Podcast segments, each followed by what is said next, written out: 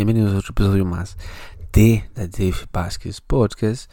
Um, para el episodio de hoy vamos a estar hablando brevemente y resumen este, de la famosa restricción vehicular eh, sanitaria, entre comillas, que nos ha tenido a todos los que tenemos carros, este, los que nos gusta salir, eh, qué sé yo, eventos sociales, ir a visitar a alguien, el, poder, el poder disfrutar de esa libertad que añoramos en el 2019. antes de que llegara el COVID y nos llegaran a quitar básicamente que muchísimos derechos que eh, constitucionalmente estábamos acostumbrados a tener. Em, cuando yo inicié este, este podcast, expliqué básicamente de qué se trataba la restricción vehicular y cuáles eran los pasos reglados constitucionales que debería eh, tener la restricción para que pudiera hacerse, qué sé yo, infinita, ¿verdad? Como lo que ha pasado hasta el momento. Em, dice la república.net, la restricción sanitaria arrancará a medianoche y no a las 11, esto a partir del lunes 20 de diciembre, gracias a Dios. Ese es uno de los anuncios que hizo hoy el gobierno, PAC, como parte de las medidas sanitarias para frenar la COVID-19, es el para frenar el COVID-19. La medida se congelaría los 25 y los de diciembre, los 1 de diciembre. Eh, no ataca, no ataca el bichillo para esas dos fechas, con el objetivo de permitir el traslado a las personas durante los días festivos. Gracias a Dios. La reducción de los casos de COVID-19, el número de fallecimientos y hospitalizaciones hacen al gobierno tomar la decisión. En la previa, el sector productivo hizo un llamado a eliminar del todo la restricción vehicular. Otro de los asuntos que hizo el presidente Carlos Alvarado es el retraso de la aplicación del código QR hasta febrero como medida obligatoria. Claro. me parece inaudito que el Estado haya abusado de tanto del ciudadano, eh, del administrado, como, se le, como le decimos nosotros los abogados, eh, sobre todo esto, sobre todo este juego que mantiene el Estado. Y el único responsable de esto es la sala cuarta.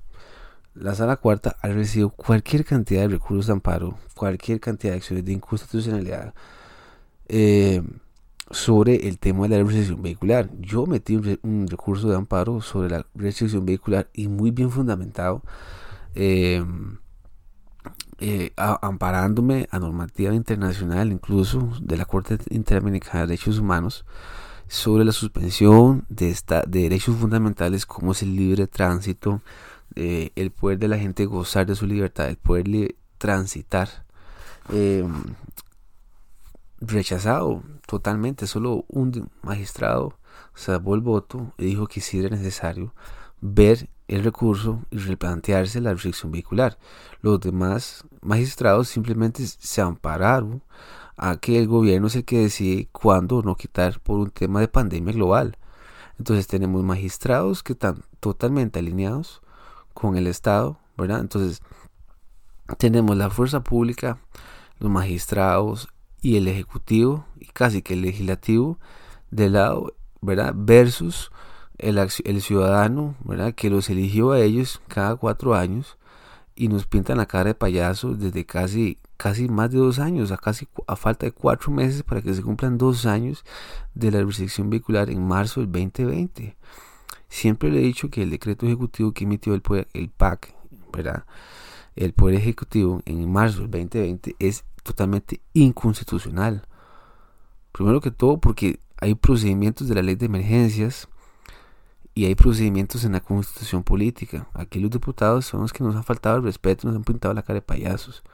Casi dos años, recibiendo cuotas y dietas de 4 millones que son elegidos popularmente y aún así nunca dijeron absolutamente nada, ni los medios, nada.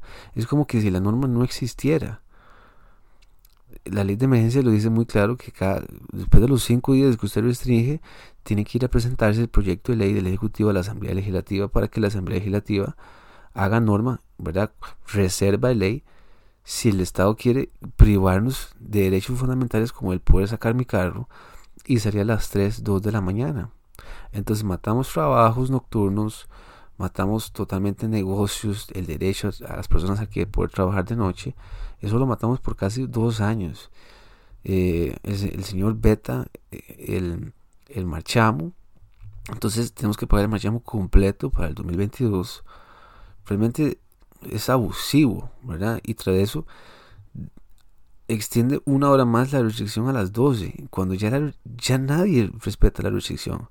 Muchísimas veces he salido casi a las 2 de la mañana, 1 de la mañana de algún evento social y todo el mundo anda afuera, ya ni siquiera hay fuerza pública, ¿verdad? Como, como ese timing, ¿verdad? Como, como esa obsesión de la fuerza pública en, poder, ¡ah! Lo agarré, venga aparte, venga, le quitamos las placas. Muchísimos diputados para abril, mayo del 2020 se dieron cuenta que lo que habían hecho eh, era el que no respetara, el que no respetara la restricción se le quitaban las placas, puntos de la licencia y una multa casi 300 mil colones.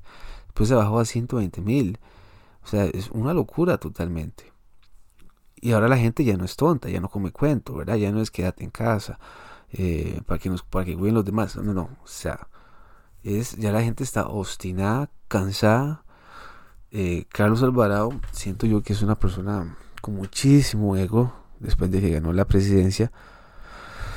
Eh, claro, andaba pidiendo votos a diestra y siniestra. Y ahora cuando es presidente, tiene casi cuatro años de estar en Zapote ya ahora se siente con todo el ímpetu, ímpetu, con toda esa seguridad de decir, no, es que eh, es, un Estado social de democracia, ¿verdad? El Estado se respeta, pero si anda saltándose por encima los decretos, eh, perdón, los, las resoluciones del Tribunal Contencioso Administrativo, ¿verdad? Que entonces el, negociante no sabe si respetar la resolución o respetar el Ministerio de Salud.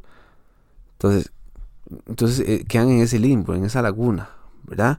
Eh, no, no, nosotros vamos a amparar la resolución, por, supuesto, porque tiene un carácter mayor que el de un decreto ejecutivo de un Ministerio de Salud. O sea, entramos a esas discrepancias absurdas, idiotas, solo en un gobierno como el de Carlos Alvarado.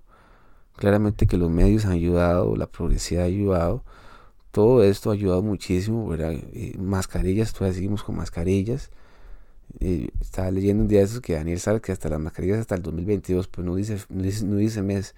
Eso hasta que se larguen, hasta que haya otro nuevo gobierno en mayo, el 8 de mayo, y ya saquemos a toda esta progresividad que hay y que ha sido gobernado, o sea, que ha sido gobierno por casi 8 años.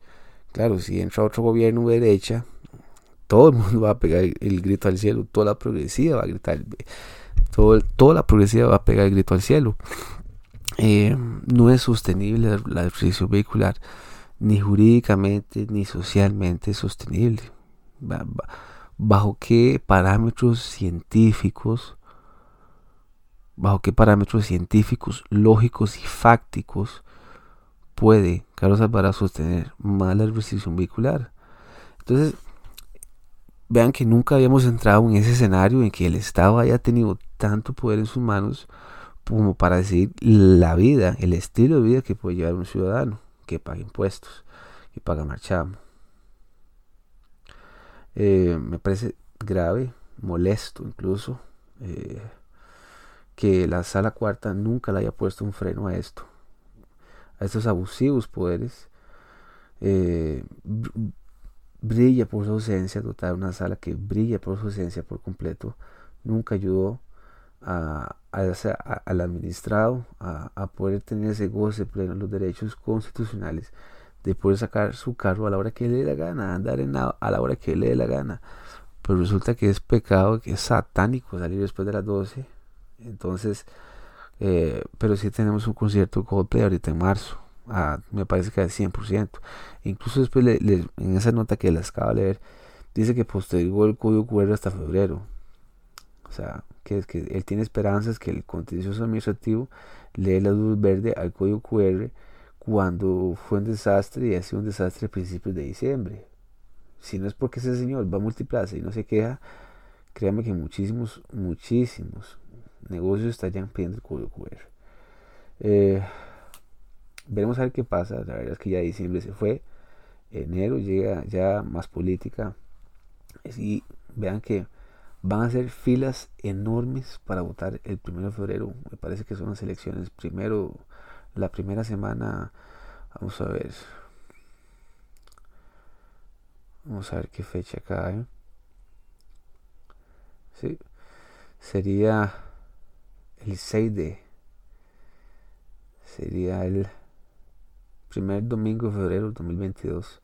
Sería el 6 de febrero. Acuérdense de mí, van a haber filas enormes por ese distanciamiento social. Todo el mundo con mascarilla para poder ir a votar. Va a ser una locura. Muchísima gente se va a quedar sin votar. Si hicieran a las 1, a las 6, yo no sé qué va a pasar. Eh, el conteo ya dice el, Ministerio, el Tribunal Supremo de Elecciones que va a ser lerdísimo, así que no haber ganadores ese, día, entonces eh, que se esperen, chiquitos. Eh, realmente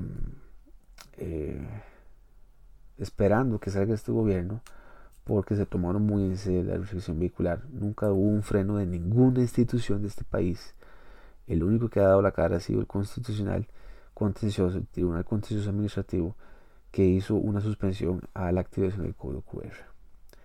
Eh, chicos, vamos a ver qué, qué, nos depara toda esta restricción vehicular y eh, nos estamos escuchando en la próxima.